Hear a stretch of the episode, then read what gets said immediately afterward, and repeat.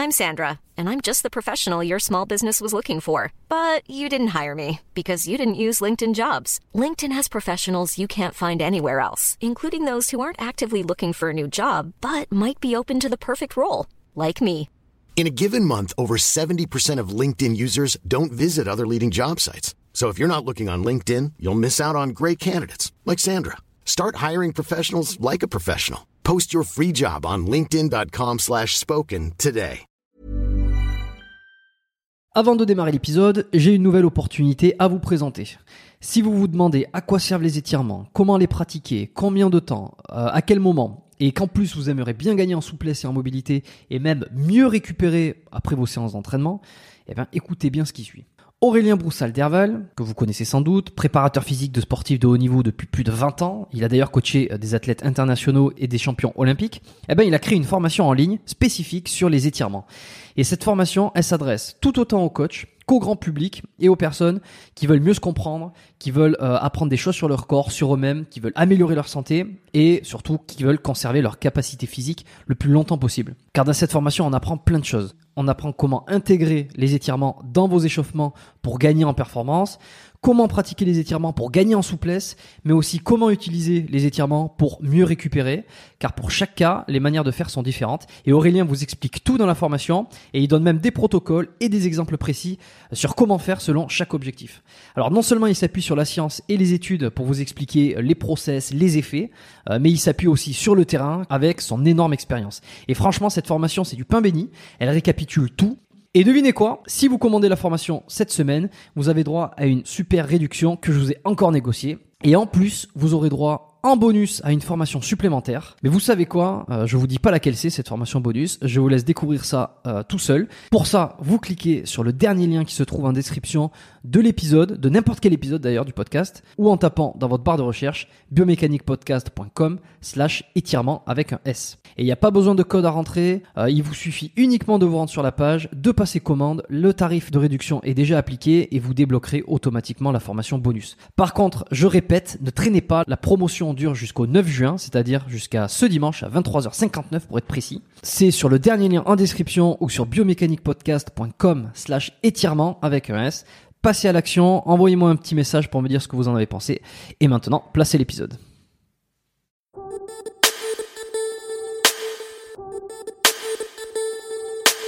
Bienvenue dans un nouvel épisode du podcast Biomécanique, le podcast qui vous aide à améliorer vos entraînements, à diminuer vos blessures et à découvrir les secrets des sportifs, des athlètes et des pratiquants de musculation remarquables. On y parle entraînement, performance, blessures, nutrition, motivation également et à chaque fois avec des invités exceptionnels.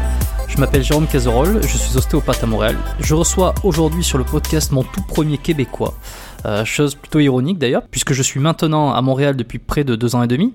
Alors j'avais reçu Raphaël Fitness et Nicolas Ortuno, qui étaient des Français expatriés euh, au Québec, d'ailleurs qui évoluaient dans le monde du sport, de l'entraînement, de la musculation. Euh, je vous invite à écouter les épisodes 3 et 4 du podcast. On, discutait déjà de l'entraînement au Québec, euh, les différences entre France, Canada sur la musculation et également sur la nutrition. Mais pour cet épisode d'aujourd'hui, j'ai l'honneur de recevoir Félix Daigle, et qui est très populaire au Québec, puisqu'il est suivi par près de 50 000 personnes sur Instagram.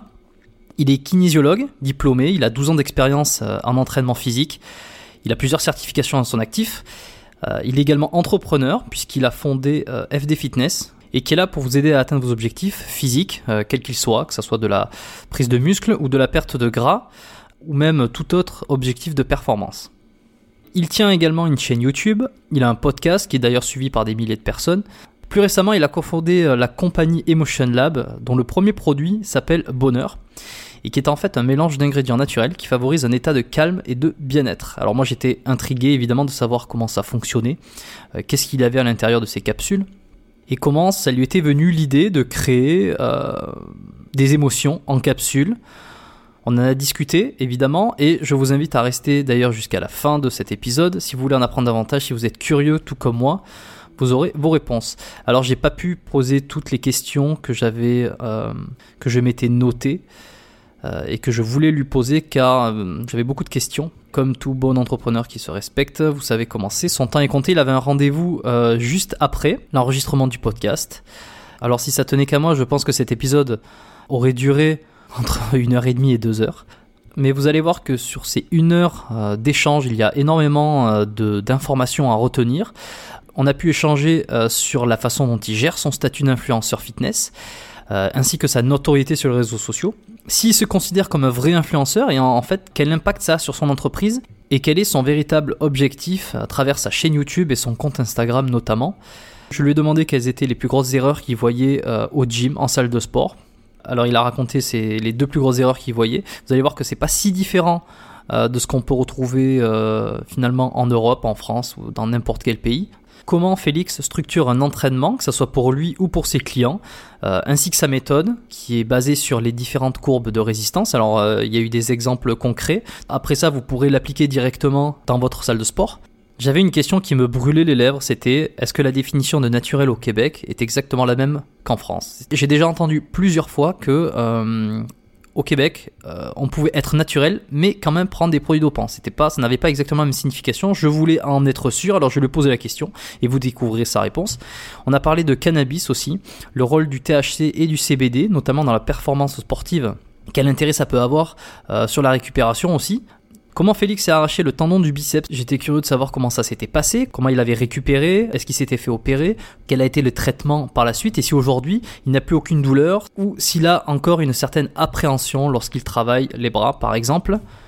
Et enfin, on a parlé de sa société Motion Lab et des capsules bonheur, comment ça agit sur le cerveau, comment ça agit sur le corps, pour vous aider à vous sentir euh, plus heureux dans votre vie c'est ce que vous allez découvrir. Et si cet épisode avec mon, premier québécois vous a plu, je vous invite à laisser une évaluation de 5 étoiles avec un commentaire sur euh, l'application Apple Podcast. En France, l'application s'appelle Balados euh, au Québec, il me semble.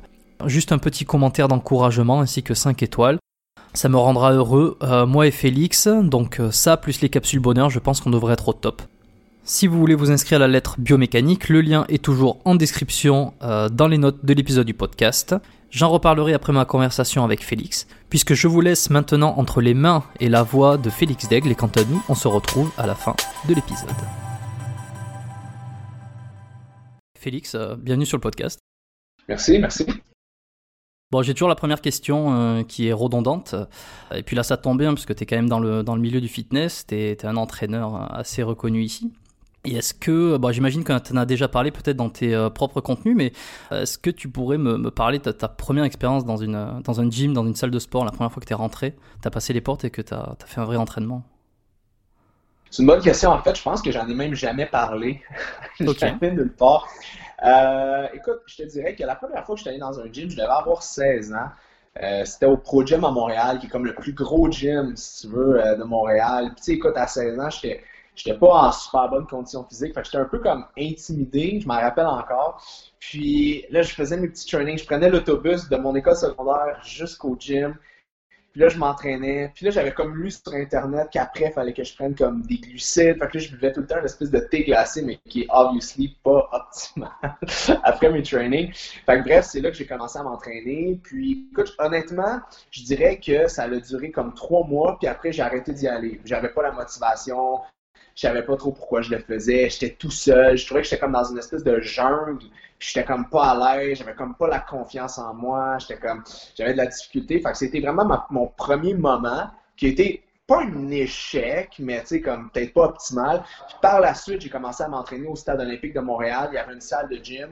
Puis là, j'y allais avec un ami. J'avais plus trouvé mon why, pourquoi je voulais le faire, pourquoi je voulais m'entraîner. Puis c'est là vraiment que la piqûre est arrivée pour le vrai. Puis là, c'est là vraiment que j'ai pris plaisir à le faire au niveau de l'entraînement. Et, c'était quoi justement cette euh, la vraie raison à ce moment-là? Qu'est-ce qui t'a ben, qu'est-ce qui a changé ça dans ton, ton état d'esprit? Euh, C'est une bonne question. Écoute, je te dirais qu'à la base, euh, j'étudiais moi à la base mettons, cégep, j'étudiais en communication. Puis, bon, tout ce qui est cinéma, communication, c'est quelque chose qui me fascinait. Mais j'avais joué un petit peu au hockey plus jeune, mais je n'étais pas un grand sportif, mais je me j'avais jamais vraiment exploité ce côté-là de la modification corporelle, du fait de changer son corps, l'endorphine après un entraînement, le cardio, la musculation. Je savais pas exactement comme les effets que ça avait. Puis là, tranquillement, pas vite, je voyais mon corps changer vraiment rapidement mon cardio s'améliorait, euh, mes marches pour aller à l'autobus étaient plus faciles. Fait que là, je voyais comme ma forme physique s'améliorait vraiment rapidement. Puis ma routine de faire ma musculation dans un environnement du stade olympique que je trouvais inspirant. Tu sais, je me dis, il y a plein d'athlètes qui s'entraînent là. Je trouvais ça super excitant. Puis après, je faisais mon petit sauna euh, sec. Puis après, j'allais au cégep. J'allais au cégep de Maisonneuve qui est comme à 5 minutes de marche. C'est là que j'ai comme commencé à avoir vraiment un, effet boule de neige. Mais ça a été vraiment le fait que ce soit dans un stade olympique, je pense, que je trouvais un emblème hein, du sport et tout ça. Puis je lisais beaucoup sur Internet. Fait plus je lisais sur l'entraînement, plus j'avais le goût de m'entraîner, plus j'avais le goût de m'entraîner, plus je lisais. Fait que ça faisait une espèce de boule de neige à ce niveau-là. Et alors, j'ai jamais été au Prodi, moi encore. Alors, je sais que ça fait, euh, ça fait plus de deux ans et demi que je suis à Montréal. D'ailleurs, c'est assez marrant, mais on, y reviendra. Tout le monde en parle comme, euh, comme le, le, plus grand gym euh, du Canada. Et en fait, euh, je sais pas ce que j'attends, quoi. Je veux dire, juste l'occasion de pouvoir y aller. Est-ce que c'est vraiment, pour ceux qui nous écoutent, notamment ceux qui sont en France, en fait, qui savent pas exactement ce que c'est, c'est quoi le Pro Gym, en fait? Je veux dire, ça représente quoi? C'est énorme. Le, Pro Gym, je te dirais, c'est gros comme une ville. C'est énorme. Honnêtement, c'est quelque chose de. Ben, si tu l'as dit, c'est le plus gros au Canada. Écoute, il doit avoir. Tu as, des anciennes machines, tu as des machines euh, dans le temps du Atlantis.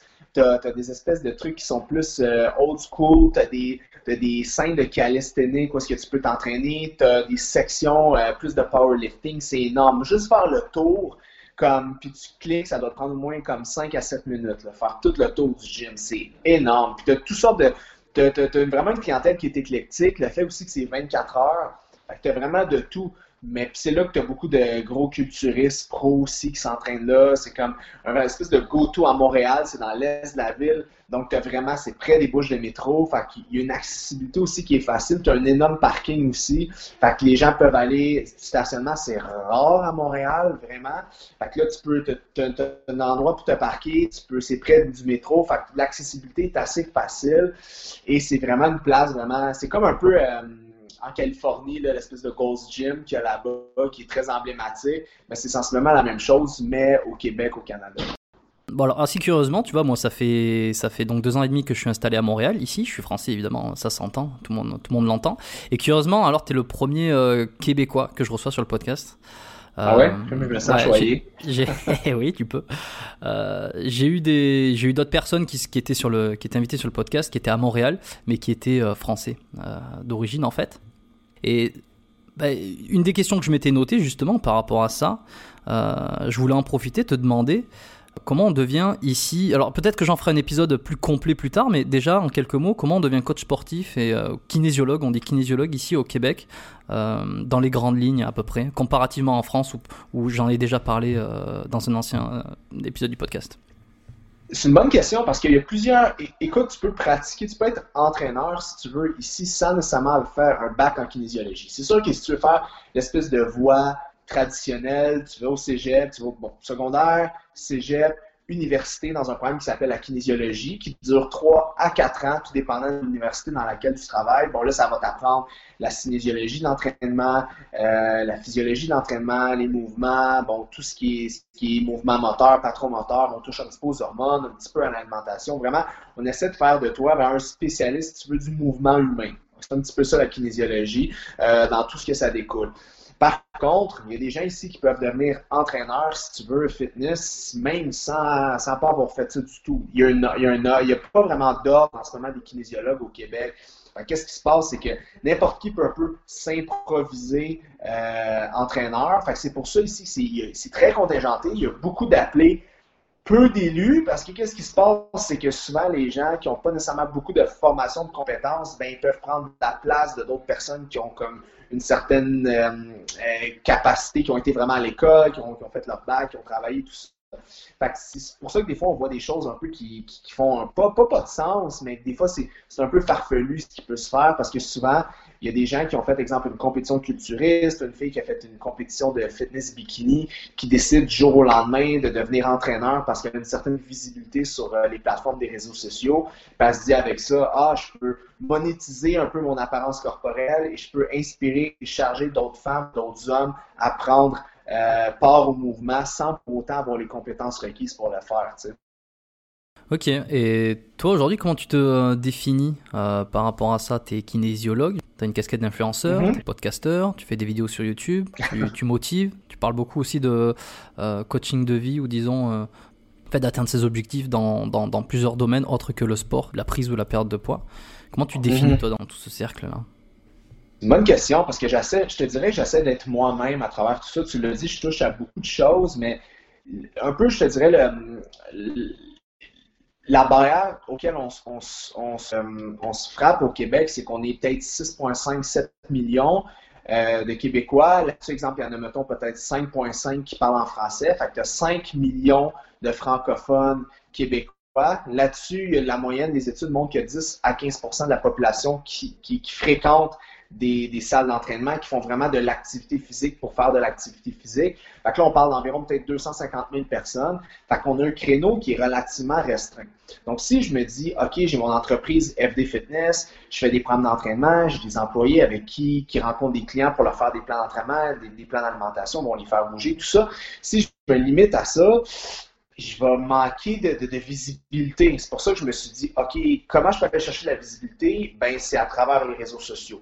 Puis là, à un moment donné, tu te rends compte, moi, moi j'ai fondé mon entreprise en 2013, puis tu te rends compte qu'à travers le temps, j'ai sensiblement les mêmes questions en 2020 que j'avais des questions en 2013.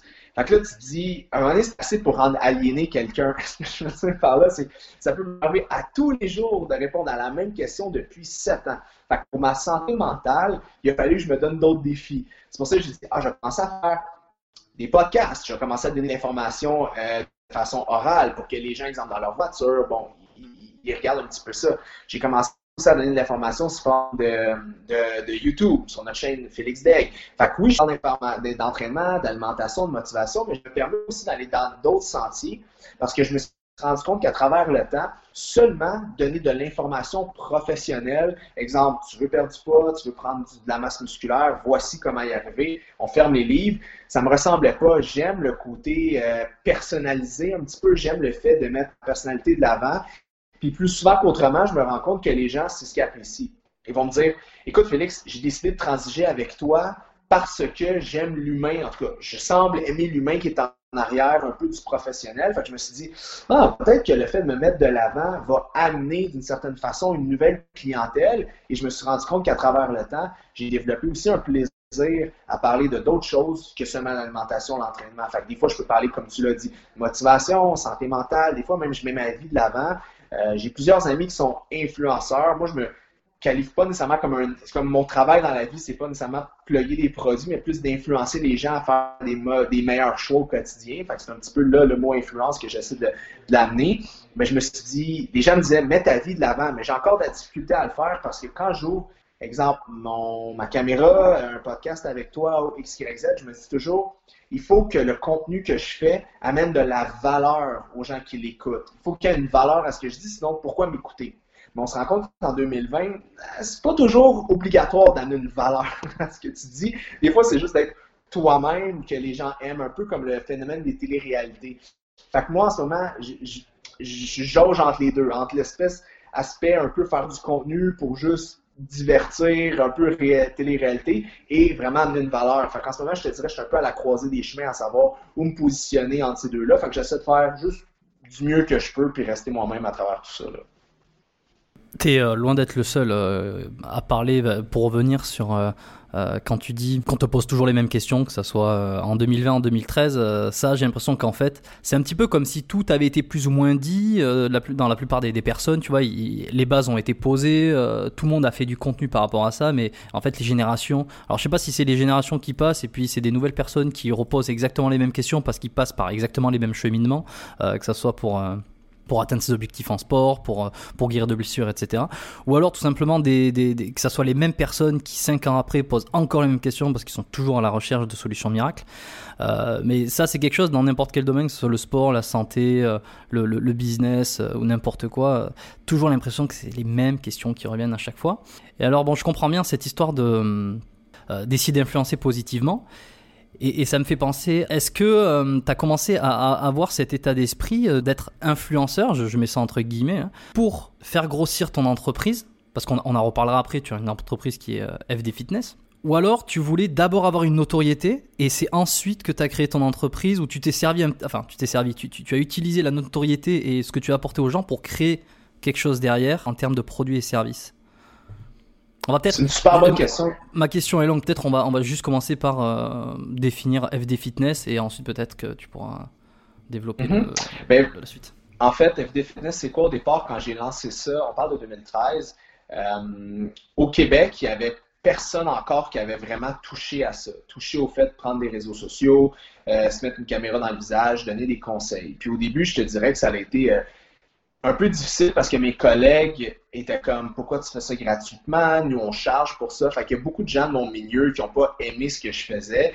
Puis je suis quelqu'un qui a quand même une personnalité divertissante. Puis souvent, un professionnel, on voit quelqu'un qui est très protocolaire, très drabe, très euh, voici ta prescription, merci, on se revoit. Puis moi, j'ai une personnalité un peu plus éclatée à ce niveau-là. Fait qu'au début, ça a été un peu plus difficile. Mais moi, ça faisait déjà huit ans que j'étais dans le domaine. Ça faisait déjà huit ans que j'étais kinésiologue. Fait que pour moi, c'était de faire ce que je faisais au quotidien avec mes clients, mais de l'amener grand public avec une caméra dans mon visage. Fait que moi, j'avais déjà une certaine notoriété dans mon domaine et j'ai utilisé cette notoriété-là pour la transiger sur les réseaux sociaux et tranquillement, tranquillement, bon an, mal an, il y a une popularité qui est venue avec. Mais pour venir à ta question, je n'ai pas utilisé ma popularité et par la suite essayer de me créer une notoriété. Parce qu'il y a beaucoup d'influenceurs en ce moment, c'est ce qu'ils font. Ils se disent, OK, je vais me trouver comment je peux être populaire rapidement? Ils trouvent le type de photos qui va les rendre populaires sur les réseaux sociaux, aller dans une émission de télé-réalité où ils vont trouver les façons de devenir populaires rapidement. Et une fois qu'ils sont populaires, ils vont se servir de ça pour dire OK, maintenant, je vais, je vais essayer de créer une notoriété par-dessus. Mais ça, ça dure pas. C'est pas durable. C'est des modes. Hein? C'est quelque chose qui dure pas super longtemps. Puis je trouve que c'est pas nécessairement personnellement la bonne façon de le faire. Tu sais, deviens le meilleur dans ton domaine, démarque-toi des autres, travaille en silence, puis tranquillement, pas vite, la popularité va venir si tu vraiment quelqu'un d'exceptionnel, puis ce que tu fais, tu le fais avec talent puis avec brio versus y aller à l'opposé. Ah, je vais faire un peu, je vais essayer d'aller chercher de la popularité, puis une fois que je vais avoir ça, je vais essayer de monétiser cette popularité-là. Il y a certaines personnes qui arrivent, c'est une façon d'y arriver comme une autre, mais moi, je me sentirais inconfortable d'y avoir été de cette façon-là. J'aime mieux y aller de la bonne façon, le travail du début, travailler très très fort pour arriver peut-être à mon résultat. Mais tu sais, je te cacherai pas, Jérôme, que peut-être que si j'avais eu l'opportunité d'aller dans un show de télé rapidement, ça m'aurait peut-être fait avancer dix années plus rapidement, mais j'aurais pas travaillé aussi fort durant ces dix années-là. quand les, situations plus difficiles seraient arrivées à moi, ou est-ce qu'il aurait fallu que je puise dans mes ressources, j'aurais peut-être pas eu ces ressources-là qui se sont bâties à travers les années du hustling, euh, de, de, bâtir en fait ma notoriété. Oui, c'est plutôt le chemin euh, d'avoir euh, appris les compétences, etc., qui fait que, que, tu en es là aujourd'hui, que tu as les connaissances que tu as acquis. Et puis peut-être aussi que si tu étais passé par un show télé, euh, tu n'aurais peut-être pas attiré la bonne audience dès le début, et ça aurait été peut-être difficile ensuite de recadrer, d'essayer d'aller toucher les bonnes personnes. Parce que toi, les personnes à qui tu t'adresses, à travers ton compte Instagram, à travers tout ton contenu et également tes entreprises, il s'agit de qui? Est-ce que c'est, on va dire, un client type euh, que tes CDD ou plusieurs clients types C'est une bonne question. En fait, au début, j'avais des personas, un peu comme tu amènes des clients types. J'avais, exemple, euh, je te dirais, notre clientèle se situe entre 19 et peut-être 50 ans. 70% des femmes, 30% des hommes, mais tranquillement, pas vite, je me, suis, je me suis aperçu que je voulais diversifier parce qu'on en parlait au Québec on est une petite, il n'y a pas beaucoup de gens, c'est francophone, on n'est pas beaucoup. Donc, mon contenu doit être le plus diversifié possible. Fait qu'après, je me suis rendu compte que je devais un peu ouvrir les valves. Je un exemple. Sur YouTube, mon contenu est vu majoritairement par des hommes. Mes podcasts sont vus majoritairement, c'est 50-50. Et sur Instagram, c'est majoritairement des femmes. Et sur Facebook aussi. Fait que je me rends compte que tout dépendant de la plateforme où est-ce que je crée du contenu, je vais avoir des audiences avec des âges différents, avec des, personnalités différentes. Puis écoute, tu, pourrais regarder les clients qui rentrent chez nous, chez FD, puis euh, autant des, jeunes garçons de 19 ans qui veulent euh, être meilleurs au football, qu'on va avoir une dame de 60 ans qui veut commencer à s'entraîner et à mieux manger. Fait qu'on a vraiment une diversité. Puis moi, quand je suis arrivé pour embaucher aussi les consultants qui travaillent avec moi, j'ai cherché aussi des profils qui sont différents pour avoir une offre de service qui est vaste. Fait que pour répondre à ta question, non, j'ai pas vraiment de persona très spécifique que je m'attaque, mais que je me dis, OK, je vais aller chercher cette personne-là. J'essaie juste d'aller chercher des gens qui sont en quête d'authenticité, qui veulent des vraies choses, qu'est-ce qu'on a de la misère à retrouver, puis qui veulent pas se faire vendre le rêve comme plusieurs gens les vendent sur Internet, comme la fille avec le corps de rêve qui fait des belles photos retouchées, qui dit achète mon programme à 15 et tu vas avoir le même, la même rondeur de fessier que moi parce que tu le sais, je le sais, c'est pas comme ça que ça fonctionne, la génétique, l'éthique, il y a tellement de choses qui rentrent là-dedans. Enfin, j'essaie d'aller chercher les gens, juste les rendre un peu plus éduqués à travers le processus. Puis je pense que c'est la meilleure façon de changer le monde. C'est plus que tu t'amènes des connaissances aux gens, plus qu'après sont, sont meilleurs pour faire des meilleurs choix, puis qu'ils vont suivre après à long terme parce qu'ils ont l'impression qu'ils ne se font pas mentir, ils ont l'impression vraiment qu'ils obtiennent la vraie information dans le fond. Pour entrer justement dans un peu plus profondément là-dedans, euh, c'est quoi les erreurs que tu vois le plus souvent, toi euh, Peut-être que ce qu'on te dit ou les clients que tu as directement, de ceux qui veulent euh, améliorer leur physique, par exemple. les plus grandes erreurs que tu vois au Québec et déjà ça, ouais. Les plus grandes erreurs, je te dirais, c'est d'aller dans des suivre des, des, modes, des modes alimentaires. C'est la première des choses. Fait exemple, tu as Mario qui pèse 200 euh, livres, qui est à 40% de graisse, qui, qui boit 3 Pepsi par jour, mais qui a lu dans le journal de Montréal euh, que la diète keto faisait maigrir, cétogène. Fait que là, demain matin, il se dit qu'il veut embarquer sur une diète cétogène, mais il connaît rien de rien de rien. Il sait pas que c'est une diète à la base qui est faite pour traiter des maladies, exemple neurologiques, ou pour aider dans certains types de cancers glucodépendants en parallèle, en partenariat avec un médecin.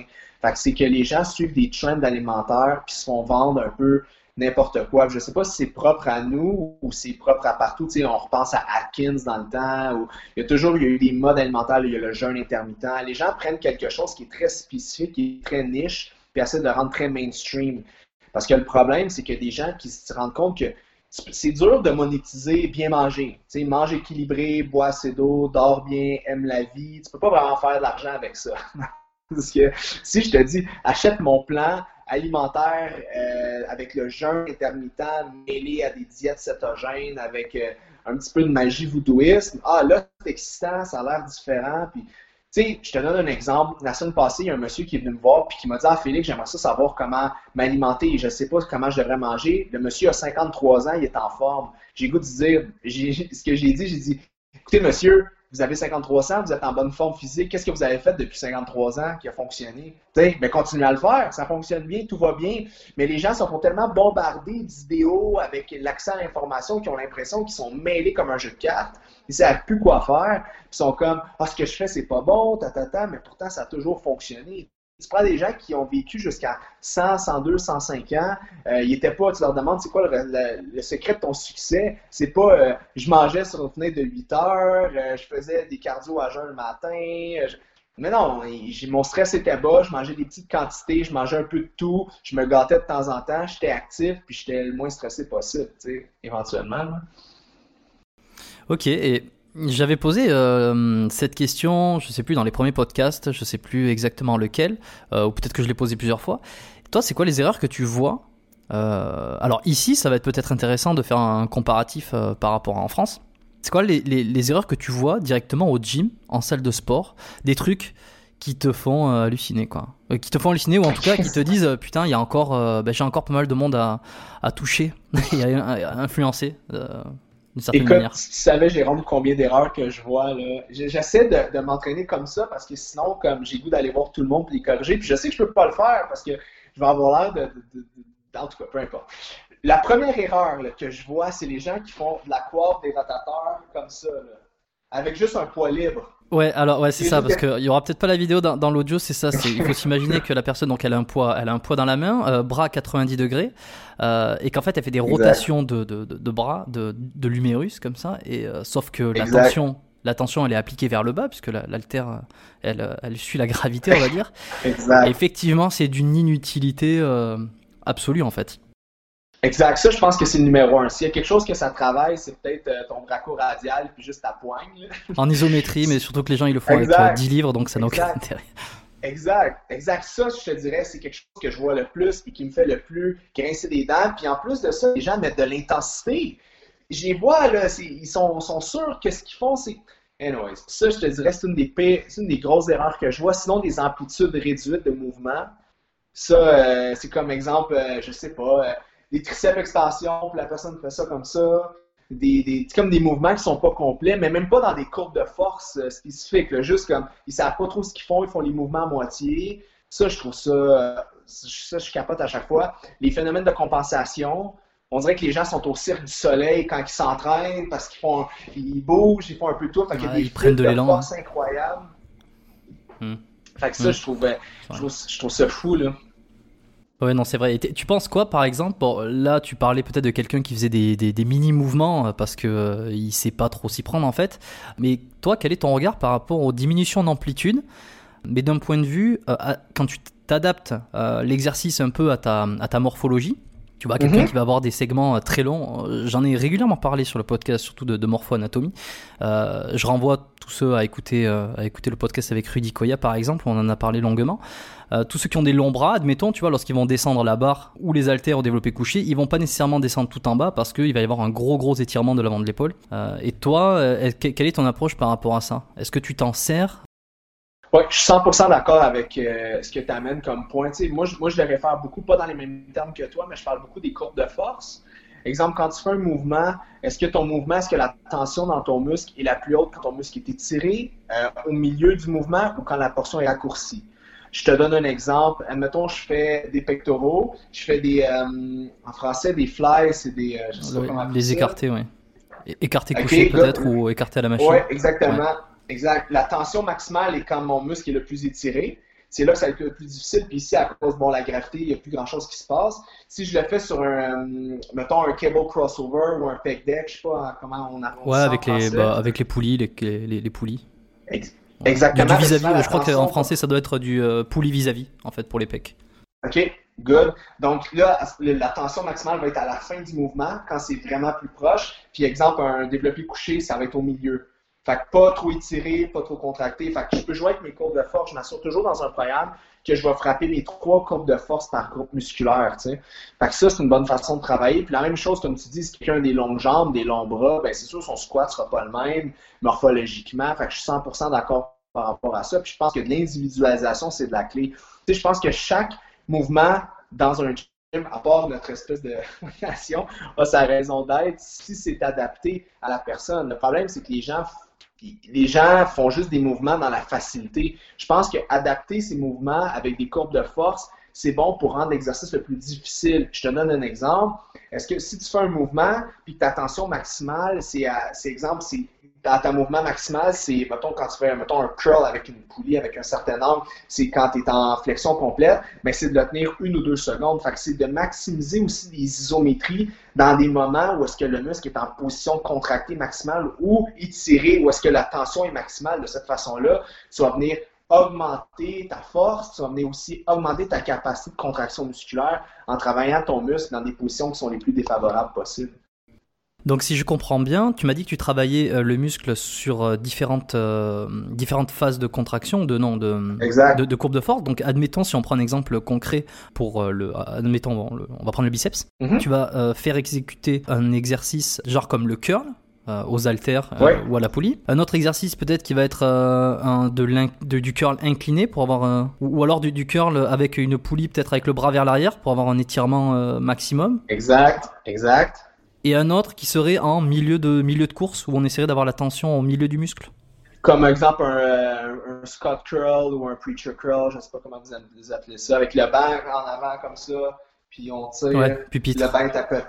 Ouais, ouais pupitre en français. Dans des, exact. Des termes Donc là, la tension... Donc là, la tension va être vraiment quand je suis en haut, tandis que comme tu disais, incliné avec une poulie, la tension est vraiment plus vers le bas. Puis un curl, ben, avec une barre, la tension va être vraiment à 90 degrés. Fait que j'essaie d'inclure ces trois courbes de force-là pour m'assurer que le muscle euh, travaille toujours autant. Parce que souvent, tu vas, tu vas voir des gens qui sont dans un mouvement, exemple, euh, je ne sais pas, ils font, mettons, des pectoraux, ils vont faire, euh, ils vont faire exemple, des, des fly, ce qu'on expliquait tantôt, les, je ne sais pas comment tu appelais ça. Ouais, les écartés. Ouais, puis ils vont faire du bench. Puis ils vont faire parfois, des fois, ils vont faire euh, des mouvements avec euh, des poulies, mais ils vont s'avancer très, très loin en avant de la poulie. Fait que la tension va être quand mm. même au début du mouvement. Puis quand tu leur donnes des exercices où que les poulies sont quasiment euh, à la même distance que leur corps, puis que la tension est vraiment, quand le muscle est le plus raccourci possible, ils vont être super faibles, ils vont shaker parce que leur courbe de force, leur muscle est très fort en position étirée, en position semi-contractée, Mais là, sont en position raccourcie, ils sont super pas forts. Fait qu'il y a beaucoup de gens qui veulent prendre du muscle, mais qui laissent plein de gains sur la table parce qu'ils sont pas capables de potentialiser des certaines fibres qui sont dormantes dans certains mouvements spécifiques. La même chose pour le quadriceps, peut-être rendre ça plus imagé. Euh, un squat, la tension va être vraiment comme divisée euh, court et long, fait qu'au milieu du mouvement. Un leg, extension, une euh, extension du genou. Oui, ça, leg extension. Exact, ça va être à la fin du mouvement quand la jambe est droite. Puis, exemple, un leg press ben, ça, ou une presse à cuisse, ça va être quand la jambe est la plus près de notre corps. Ça, va être vraiment quand le muscle est étiré. Fait que souvent, moi, je vais commencer, exemple, avec une, je peux commencer avec une pré-fatigue, un leg extension. Fait que là, je vais travailler dans le mouvement le plus raccourci, où est-ce que le quadriceps est peu souvent sollicité. Hein. C'est rare que notre tension maximale est quand la jambe est droite, droite, droite, à moins que tu kicks un ballon de soccer vraiment fort, je sais pas. Après ça, je vais aller peut-être chercher un squat, où est-ce que j'ai un hybride des deux, et je vais finir avec une, un leg press, une presse à cuisse, où est-ce que le muscle, lorsqu'il est étiré, est souvent, plus souvent qu'autrement, le plus fort. Fait que je vais m'assurer d'avoir une courbe de force qui est travaillée dans trois angles différents pour mon quad. Ok, bon, je pense que euh, ça donnera une petite idée de, comment on s'entraîne euh, au Québec. enfin, au Québec, non. En tout cas, avec, euh, avec Félix, ça c'est sûr. Ça donne une idée.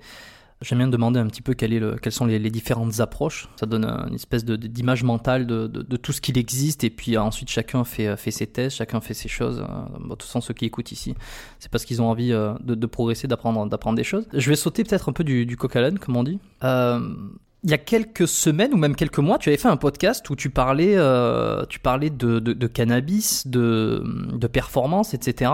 Moi, j'ai trouvé ça intéressant et euh, ça m'a fait avoir quelques questions. Alors évidemment, j'ai pas tout retenu et puis ça va, ça va donner l'occasion de reposer des questions peut-être pour les, les, auditeurs du podcast ici. Euh, déjà. Alors, c'est un truc qui est légal maintenant au, au, Québec, ici, le cannabis, donc THC mhm. et euh, le, le, CBD. Alors, déjà, pour reprendre, c'est quoi le, le le THC, c'est quoi le CBD C'est quoi les différences entre tout ça? Ben, en fait, tu as deux, substances euh, actives dans du cannabis. Tu as du THC, qui est la substance, je te dirais, psychoactive. c'est ce qui va donner l'effet d'euphorie, de buzz. Euh, bon, que les que les utilisateurs du cannabis vont rechercher, l'effet de la drogue. Et le CBD, euh, qui est une autre substance active du cannabis, mais qui va venir souvent parce qu'ils ne vont pas se joindre pour les mêmes récepteurs que les récepteurs où est-ce que le THC va aller. Ce qu'il faut comprendre, c'est que euh, souvent, l'effet psychoactif qu'on connaît au, au cannabis, le THC qui va donner et non le CBD. L'aspect un peu détente, euh, comme moins d'anxiété, euh, un phénomène un peu de, feel good où euh, les gens se sentent mieux, c'est souvent le CBD qui va donner cet effet-là. Ce qui se passe, c'est que quand c'était illégal, t'achetais du cannabis de ton euh, dealer préféré, celui que tu trouvais le plus sympathique ou le moins cher, mais tu savais pas vraiment avec quoi, à quoi tu avais affaire. Veux pas. Il était bon ou il était pas bon, mais tu savais pas trop pourquoi. Il y a des gens qui disaient, moi, j'aime pas fumer du cannabis, il y en a d'autres qui disaient, j'aime ça, ou ça, c'est pas une bonne euh, batch ou peu importe, mais ce qui arrivait, c'est souvent, quelqu'un qui consomme du cannabis qui est haut en THC, mais qui n'a pas de CBD à l'intérieur, ben c'est un cannabis qui va être très fort au niveau psychoactif, donc il va donner un effet de buzz très intense, mais qui n'aura pas le CBD pour venir tempérer le THC. Le cannabis sert à tempérer les récepteurs de THC. Quelqu'un, exemple, qui, pas qui bat triple, c'est rare que j'ai vu ça, mais qui n'a pas un, un trip qui est agréable sur euh, le cannabis, c'est souvent un cannabis euh, qui a un faible taux ou qui n'a pas de CBD à l'intérieur. Parce que le CBD, elle joue comme antagoniste au THC, si tu veux. Il va venir t'empêcher d'overcapper ton THC parce qu'il va se connecter sur il va se loger sur d'autres récepteurs spécifiques, les CB1, CB2, qui va empêcher l'effet d'overlapper dans ton corps, donc il va t'empêcher d'avoir l'effet, si tu veux, négatif de ça. Par contre, quelqu'un qui, qui, recherche un buzz très très fort, veut vraiment euh, avoir un effet très fort, ben, il veut pas un, cannabis avec beaucoup de CBD parce que ça vient tempérer l'effet du cannabis à ce niveau-là. Et ça serait quoi l'intérêt euh, chez un sportif euh, j'imagine c'est plus pour, pour améliorer la récupération, mais quel serait l'optimisation, enfin l'intérêt pour optimiser les performances ou pas? Enfin, je veux dire, toi tu l'as testé et qu'est-ce que tu en as retiré? Ben, je dirais que moi, ce que je trouve très intéressant, c'est de. Maintenant, on a vu qu'on a un accès, vu que c'est légal, on peut avoir un accès vraiment exactement à ce que tu veux acheter. Et maintenant, il y a du cannabis qui se vend uniquement CBD avec zéro THC. Donc, c'est vraiment étrange pour quelqu'un qui n'a jamais vécu ça, parce qu'exemple, quelqu'un va fumer un joint ou va fumer du cannabis, mais n'aura aucun effet psychoactif. Fait qu'il va fumer, il va finir, va comme, OK, il se passe pas grand-chose, mais l'affaire, c'est que toute la, la consommation, c'est le CBD qui est absorbé. Donc, sans s'en rendre compte ou en s'en rendre compte, la personne va juste être plus détendue, sans, sans effet de buzz, va mieux dormir, va baisser le cortisol. Le, CBD a été prouvé de baisser le cortisol, qui est l'hormone du stress. quelqu'un qui est très anxieux, qui est stressé, qui a une difficulté avec sa récupération musculaire ou même son système nerveux parce qu'il fait des entraînements à haute intensité, aller chercher un cannabis très haut en CBD va l'aider justement à aller chercher la récupération parce qu'il y a toujours le concept du yin et du yang, Fait que, où on est très excité, on détruit, on est dans l'espèce de, hyper énergie, ben, il faut que l'autre côté arrive, le côté relaxation, détente, pour garder un équilibre au niveau de la progression.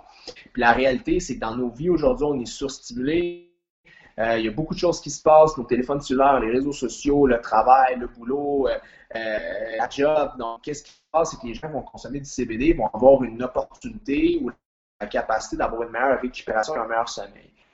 Par contre, le seul bémol qu'il faut faire attention avec le cannabis, c'est que ça peut créer, à cause que c'est, pas filtré par le foie aussi, ça peut créer un effet, de féminisation, comme l'alcool peut créer. c'est faire attention. Quelqu'un qui a une prédisposition à faire beaucoup, exemple un homme qui va avoir un taux d'estrogène, d'estradiol qui est plus élevé, il faut faire attention parce qu'il peut avoir une conversion de testostérone en estradiol qui peut être nuisible parce que ça donne une, ça, t'empêche de bien potentialiser ta testostérone de 1 et de 2, tu peux avoir certains effets secondaires. Là, je ne me rappelle plus des études à quelle comme quantité de grammes faudrait consommer à tous les jours pour avoir effectivement une conversion de testostérone en, en estrogène. Et ce qui arrive, c'est que c'est propre à chaque personne. C'est une question de récepteur, c'est une question de génétique, mais c'est juste de le garder en tête là, au niveau. Euh, si on utilise vraiment le cannabis uniquement dans des fins euh, de potentialisation de sa santé thérapeutique, juste l'avoir vraiment en arrière Mmh, oui, c'était mon interrogation parce que ça paraît toujours euh, très beau comme ça. Euh, est-ce que, étant, donné que c'est quelque chose qui est légal depuis pas très longtemps, est-ce qu'il y a assez d'études par rapport à ça? Je veux dire, comment Parce que les effets, on les ressent, mais si on veut de la littérature scientifique ou alors si on veut des expériences, des, des, des, statistiques, est-ce qu'il est y en a beaucoup? Tu amènes un bon point, pas vraiment tu beau faire le tour sur PubMed ou tu regardes un petit peu ce qui se fait en ce moment, c'est limité parce que c'était mal vu d'étudier quelque chose qui est illégal. La même chose pour des stéroïdes anabolisants, la même chose comme pour plein, plein, plein d'autres choses. C'est difficile. Puis parce qu'à la base aussi, c'était difficile de trouver une qualité puis une pureté. C'est difficile de. de, de, de, tu sais, quelque chose, si c'est pas standardisé, c'est difficile de pouvoir l'étudier de la bonne façon. Tu sais, je me dis, OK, je vais, je vais faire les, je vais tester. Euh, exemple, je vais tester euh, du cannabis, on va regarder les effets, mais ça a été coupé avec d'autres choses, ça a été mis avec plein d'engrais chimiques, on a altéré un peu la molécule, euh, pour exemple, que ça pousse plus vite, pour que ça se vende plus vite au poids. C'est difficile. C'est la même chose pour la testostérone. On a beau sortir toutes les statistiques qu'on veut. Oui, on peut être sur un, remplacement de testostérone en thérapie par son médecin, ou il peut, on peut s'en faire prescrire, mais la majeure partie des sportifs qui consomment, exemple, de la testostérone en injection, que ce soit un long ou un court ester, bien souvent, ça va être dans du marché noir. Puis le problème avec le marché noir, c'est la testostérone, c'est pas cher à faire, c'est pas cher à acheter, euh, mais le problème, c'est que souvent, ça va être couplé avec certains types d'alcool pour que ça coûte moins cher ou tu n'auras pas le dosage que tu veux. Quelqu'un, un, sportif, par exemple, qui veut augmenter son tissu musculaire, qui fait pas, exemple, de la compétition testée, exemple du culturisme ou quoi que ce soit, va acheter, exemple, une bouteille de testostérone sur le marché noir qui va être, exemple, 200 mg de testostérone par millilitre sur une bouteille de 5 ml. Mais l'affaire, c'est vu que c'est fait au marché noir, la personne, c'est pas un scientifique, c'est pas un chimiste qui a fait ça. Là. Fait que ça se peut que des fois, une bouteille ait 280 mg par millilitre, puis un autre ait 130 mg par millilitre. Donc, c'est très difficile de tester une matière qui est comme ça, tu sais. C'est là, c'est là que ça devient difficile quand quelque chose est illégal. Bon, alors euh, ben, j'en profite pour rebondir justement. Alors ici, tu, vas me dire si je me trompe, parce que tu sais, il y a des mythes qui se, qui se, qui se baladent, tu vois, notamment entre France, Canada, etc. On va pas parler euh, de, la France, euh, de ce qui se passe en France là tout de suite, là, en ce qui concerne les stéroïdes, etc. Mais il y a une espèce de mythe. Il y a un truc que j'ai déjà entendu plusieurs fois, et ben je vais justement te poser la question pour savoir. Apparemment, au Québec, le mot naturel n'a pas la même signification euh, qu'en France. Je m'explique. En France, quand on dit athlète naturel, ça veut dire qu'il n'a jamais rien pris. Il n'a jamais rien pris, euh, stéroïdes, euh, hormones, de, quoi que ce soit, même, même des produits pour sécher, etc. Il n'a jamais rien pris. Et il y aurait une espèce de. Il y aurait un mythe ou je sais pas, quelque chose qui revient, que au Québec, quand on dit naturel, ça veut dire qu'on n'a jamais utilisé de, de, de, de GH, l'hormone de croissance, mais qu'on peut très bien avoir utilisé des stéroïdes. Tu vois, quelqu'un peut se dire oui, je suis naturel, alors qu'il utilise des stéroïdes, mais qu'il n'a pas utilisé d'hormones de croissance. Est-ce que c'est vrai ça?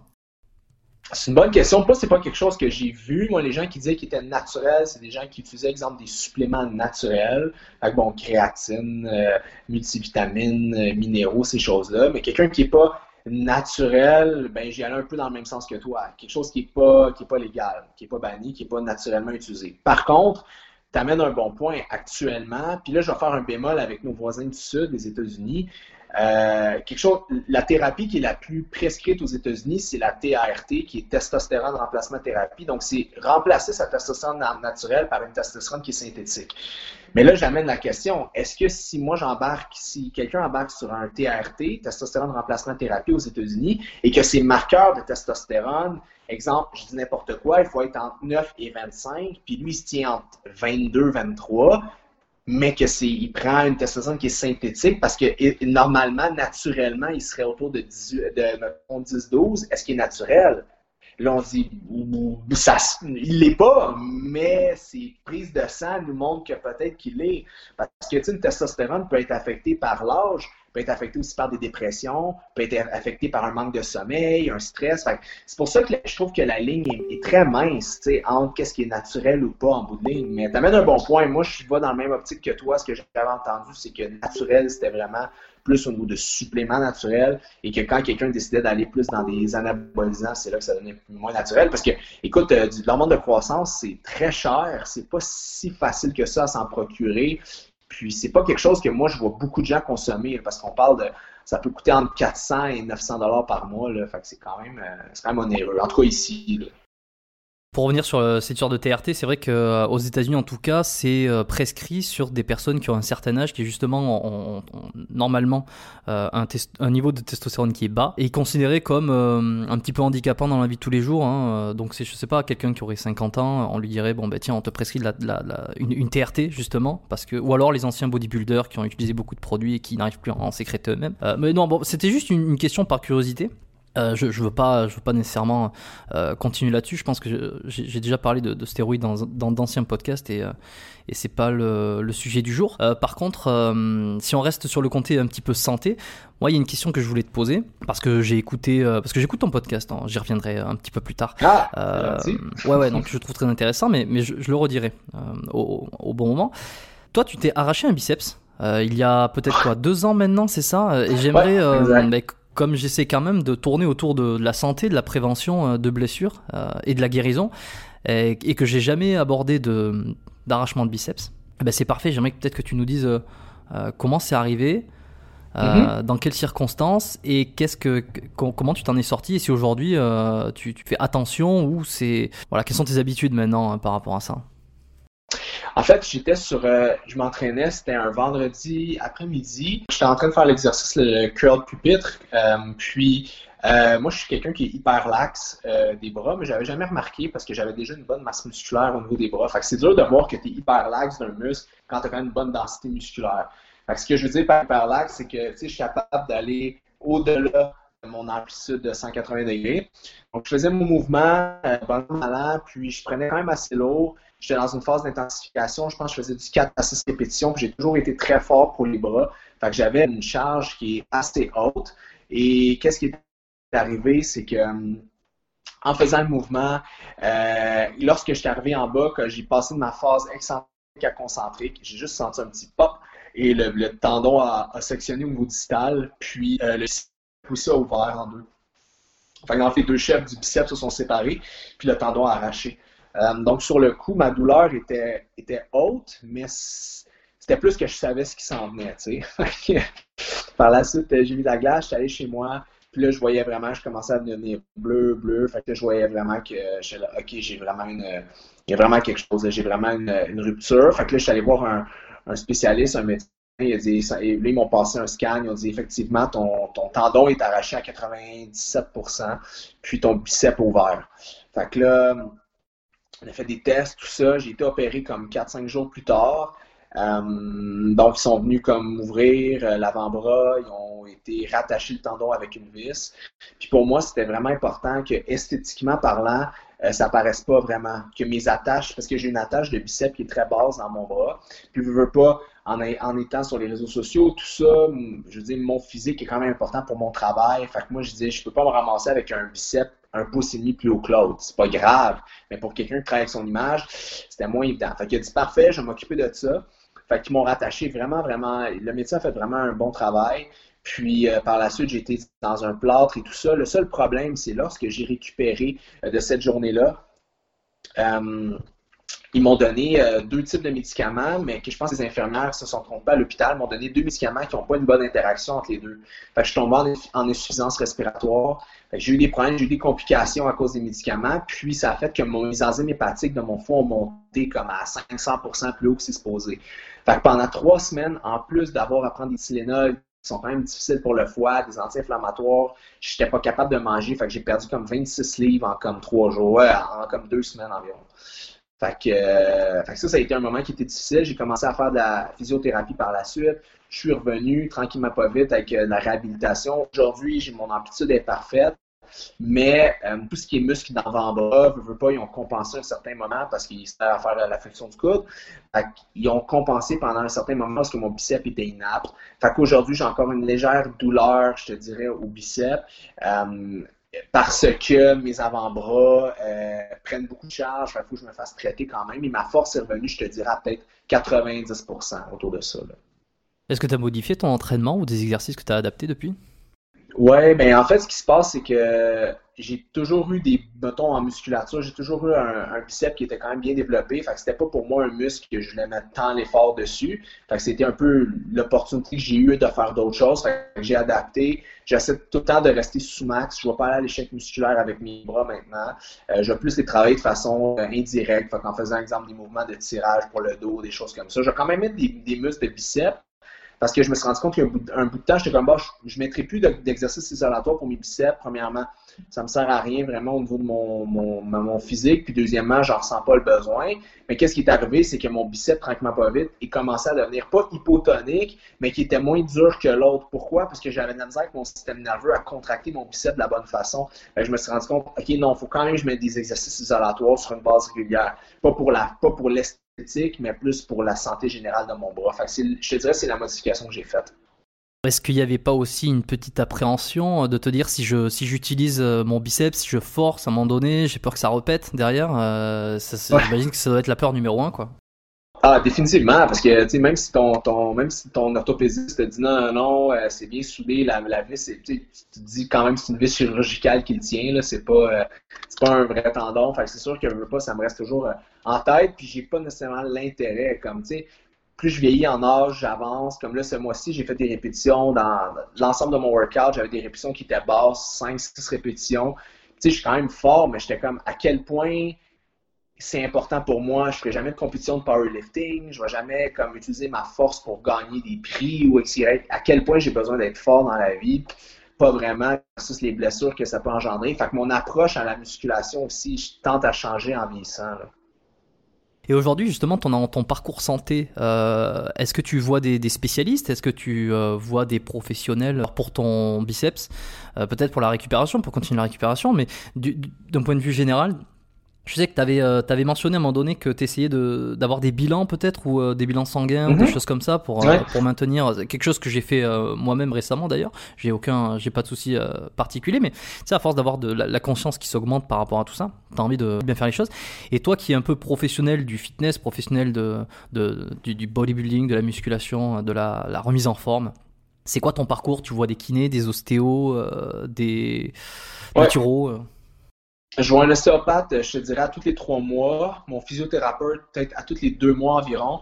Puis à tous les six mois, j'ai un médecin en médecine privée là, pour faire vraiment mes prises de sang, euh, regarder mes bilans sanguins complets, mon profil hormonal, ma testostérone, euh, mon foie, un peu tout ça, juste pour m'assurer d'être tout le temps optimal parce que on a des, je me rends compte que si ma machine est optimale, puis dans ma tête ça va bien, j'ai aussi un psychologue aussi sur une base régulière, un petit peu moins depuis quelques mois, mais je trouve ça important d'avoir un aspect corps et esprit ensemble. Tu sais, ça, on est une unité, on travaille dans un tout.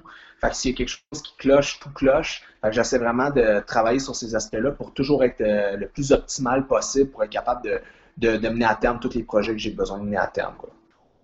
Justement, euh, sur cette idée euh, de le sport, le fitness, pour, euh, pour être au-delà d'un simple physique, que ce soit aussi atteindre ses objectifs, que ce soit se sentir mieux, j'avais quand même pas mal, j'avais beaucoup de questions. Euh, je m'étais noté pas mal de questions, mais on va essayer d'enchaîner parce que parce que tu vas avoir un rendez-vous qui va arriver. Et j'aimerais quand même arriver au, au, point culminant de ce podcast.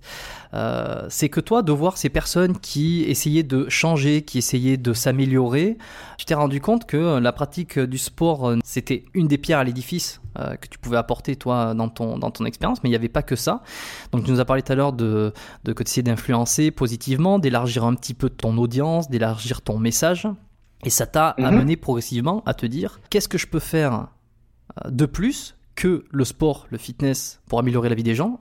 Ben, J'imagine que tu es arrivé à la conclusion de euh, créer un produit qui favoriserait les bonnes émotions. Et on arrive à Emotion Lab. Exact. moi puis mon associé, on a décidé de partir en affaires. En fait, au niveau de la supplémentation, on connaissait une compagnie qui s'appelle l'ATP Lab, qui font des suppléments, des suppléments, dis-je, de vraiment haut grade. C'est une des seules usines au Canada qui a beaucoup de certifications. Ils sont en train d'aller chercher NSF, ils ont Informed Choice. Fait c'est vraiment, ils ont vraiment une belle euh, qualité de produit. Puis on a décidé de se faire produire par eux. On a lancé une compagnie qui s'appelle Emotion Lab, donc le laboratoire des émotions. Et notre premier produit s'appelle Bonheur. Bonheur, c'est quoi en fait? C'est un mélange de vitamines et d'herbes pour augmenter la, production de sérotonine au niveau de l'intestin. Donc, qu'est-ce que ça? C'est que ça donne un sentiment de bien-être aux gens. Parce que c'est pas nécessairement les gens qui veulent se tourner. Euh, il y a des gens qui se sentent pas bien, qui sont stressés, qui sont anxieux, qui ont une santé peut-être, euh, mettons, psychologique qui est peut-être un petit peu euh, plus difficile. Fait que ça, ce que ça fait, c'est que quand les gens consomment deux capsules de, supplément qui s'appelle Bonheur, ben ça leur donne un sentiment de bien-être qui dure deux à quatre heures. Fait que ça, c'est intéressant. Quelqu'un, exemple, qui passe dans une période difficile de sa vie, qui a besoin d'avoir un, petit laisser-aller, qui un petit moment de détente, de relaxation, ben nous, on trouve ça super important parce que, comme tu l'as dit, l'entraînement, c'est souvent la bougie d'allumage vers d'autres choses, mais si la tête ne suit pas, le corps ne suit pas, ou si tu veux être un bon humain, c'est beau avoir une bonne musculature puis d'être en forme, mais il faut que la tête le soit aussi.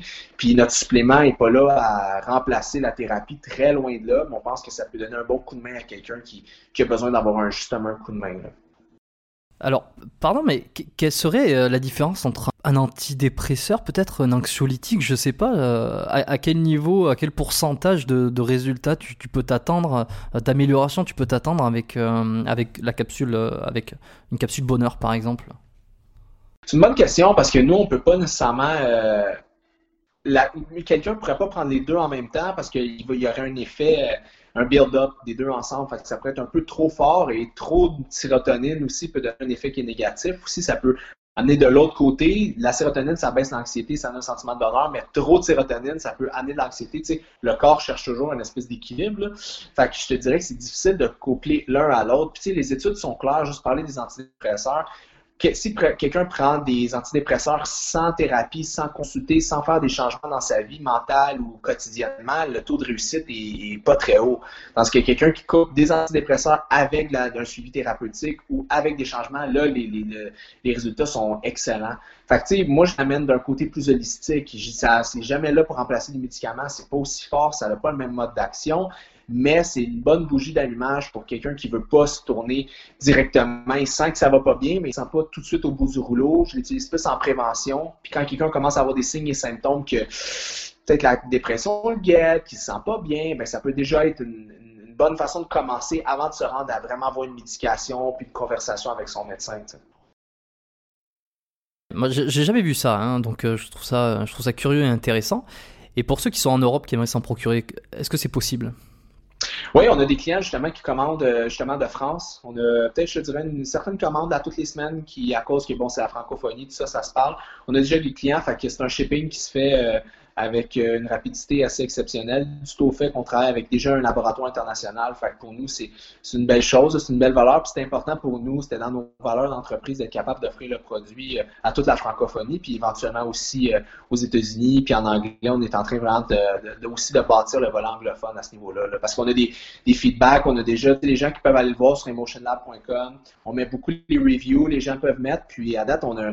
Nous autres, au début, on avait peur. On avait peur de se faire juger. On avait peur que les gens fassent comme ça fonctionne pas, ta ta ta, mais à date, nous, on croyait en la formule, on a travaillé, retravaillé des naturopathes puis des, spécialistes à ce niveau-là. Mais là, le, résultat est vraiment cool. Puis même au-delà de nos attentes, qu'on s'est dit, Colin, ben, euh, on va activer les commentaires, on va, on va pousser dans ce dans événement-là parce qu'à date, ça va super bien. Fait que pourquoi pas. D'autres émotions à venir? Oui, deux émotions. Euh, je ne peux pas en parler tout de suite, mais il y en a une dans deux mois, puis une autre dans huit mois. Donc euh, oui, on s'en va traiter d'autres choses parce que bonheur, c'est bien, mais il y a des gens qui sont qui ça va déjà bien dans leur vie, mais qui auraient peut-être d'autres émotions euh, carencées à aller optimiser. Donc c'est pour ça qu'il y a des nouveaux produits qui s'en viennent dans les prochains mois. Ok, donc bon ben restez stay tuned, comme on dit. Je laisserai de toute façon le lien du site en description pour euh, les plus curieux euh, qui ont envie d'aller jeter un œil et, voir un petit peu de quoi ça se compose, euh, d'avoir de plus amples explications. C'est dommage, on n'a pas le temps peut-être de, développer un peu plus. C'est vrai que j'avais quand même beaucoup d'interrogations par rapport à ça, mais c'est toujours intéressant. Je, vais te laisser, mais j'ai toujours trois questions de fin. Euh, je vais switcher un petit peu les deux premières, je pense, parce qu'elles ont été quand même traitées dans, dans la discussion qu'on a eue. Peut-être la dernière, est-ce que toi, tu as un livre, une ressource que tu recommandes, ou que tu as beaucoup recommandé, qui t'a beaucoup servi, euh, et que tu aimerais aujourd'hui partager? Le nom en anglais, en français, je ne le sais pas, c'est The One Thing. Fait que la première chose, peut-être en français. Ouais, non, c'est garder euh, The One Thing, c'est garder le, le, même titre. Ouais. Je l'ai pas lu, mais je sais que j'ai déjà vu plusieurs fois. Ouais. OK, ça c'est un livre vraiment qui a changé ma vie, qui m'a aidé à remettre un peu mes idées en place, puis à savoir vraiment qu'il fallait mettre dans le fond. Si tu veux devenir un champion de violon, ben tu seras pas un champion de violon, un champion de catch, puis le meilleur euh, guitariste au monde. C'est vraiment de travailler sur tes forces, puis de mettre toute ton énergie sur une chose, puis si tu lâches jamais à faire quelque chose, ben c'est sûr que tu es voué à la réussite quelqu'un qui arrête jamais de faire quelque chose en quoi il croit, puis qui met toute son énergie, ses émotions, son âme là-dedans, ben, il n'y a pas d'autre choix que réussir parce que c'est ça la vie. Pour les gens qui euh, veulent te suivre, te contacter euh, sur, les, sur le web, où c'est qu'ils te retrouvent? Euh, À plusieurs endroits sur Internet, FD Fitness, comme Félix Daigle, fdfitness.ca. Euh, c'est des gens, on fait du coaching en ligne, on fait du coaching à distance aussi, que vous soyez peu importe où dans le monde, on le fait. Sinon, mon compte Instagram, Félix Deg, tout en un mot, pas d'accent, c'est là que je mets au quotidien. Sinon, ma chaîne YouTube, qui est très écoutée par euh, les gens de la France, on a un grand pourcentage. Félix Deg, tout simplement sur YouTube, on met du vidéo deux à trois fois par semaine, puis on a du bon feedback et euh, le podcast, le show à Félix, pour des podcasts à tous les lundis. Ouais, que je recommande chaudement. J'en ai brièvement euh, parlé tout à l'heure en début d'épisode et je recommande parce que je l'écoute depuis quelques je sais pas je l'écoutais depuis quelques mois. Il y a de très bons sujets ça parle d'entraînement ça parle de, de, physique d'évolution de, de, mindset de mental euh, tout autour de voilà de l'aspect euh, amélioration physique et mentale. Je le recommande à tous il est hyper intéressant c'est le choix Félix. Je laisserai de toute façon toutes les notes dans les liens de l'épisode dans, dans les notes du podcast. Je te laisse à ton rendez-vous et puis je te dis à très bientôt. Merci d'être parti sur le podcast Félix ça fait plaisir, Jérôme. À très bientôt. Si vous entendez ma voix actuellement, c'est que vous avez écouté le podcast jusqu'au bout. Donc je vous dis félicitations. Euh, je remercie encore une fois Félix Daigle d'avoir participé au podcast biomécanique. Je vous conseille d'écouter son podcast que je trouve très intéressant. Euh, pour être tout à fait honnête, je ne connais pas bien sa chaîne YouTube, je ne connais pas bien euh, son compte Instagram, mais allez le suivre parce que c'est quelqu'un de vrai, vous l'avez entendu, et si vous l'appréciez aussi, et là je sais que vous me voyez venir, je le répète à chaque épisode évidemment, mais c'est important euh, pour faire euh, monter euh, le podcast dans les rankings. Si vous avez aimé ce qu'a raconté Félix Deck, ça vous a apporté des solutions, ça vous a apporté même du divertissement. N'oubliez pas, si vous ne l'avez pas encore fait, si vous êtes un auditeur, un nouvel auditeur, ou alors que vous êtes un auditeur récurrent sur le podcast, mais que vous n'avez pas encore laissé de commentaires sur l'application Apple Podcast, qui s'appelle aussi Balados au Québec, laissez-moi un petit commentaire, ainsi que la note de 5 étoiles. Voilà. ça me fait plaisir, euh, ça me conforte dans l'idée de continuer à faire ces podcasts, que ça vous intéresse, que vous avez envie d'avoir plus d'invités. C'est un petit peu votre manière euh, de montrer que euh, vous aimez ça. Je sais que c'est chiant, je sais qu'on n'a pas envie, mais il suffit juste de prendre deux secondes, d'aller dans l'application et de laisser la note. En laissant un petit commentaire de, de quelques lignes, vous n'êtes pas obligé de vous casser la tête. Et pour ceux qui n'ont pas d'iPhone, vous pouvez tout simplement partager cet épisode à quelqu'un que vous connaissez, à un membre de votre famille, à un ami qui s'intéresse à ce domaine. Envoyez-lui directement l'épisode, dites-lui qu'il y a des petites pépites euh, et que grâce à cet épisode, il va pouvoir découvrir le secret du bonheur. Et si vous ne voulez absolument pas manquer un épisode du podcast biomécanique, je vous suggère de vous inscrire à la lettre biomécanique. Je ne vais pas en parler longuement, vous avez juste à aller dans les notes de l'épisode, vous cliquez sur euh, biomécaniquepodcast.com slash lettre, j'ai laissé le lien. Vous recevrez tous les épisodes du podcast biomécanique dès leur sortie dans votre boîte mail avec des informations exclusives, j'en dis pas plus. Je laisse les plus motivés euh, aller cliquer sur le lien. Et puis pour tous ceux qui m'écoutent encore actuellement, je vous souhaite une excellente journée, une excellente soirée et je vous dis à très bientôt pour un prochain épisode du podcast Biomécanique. Ciao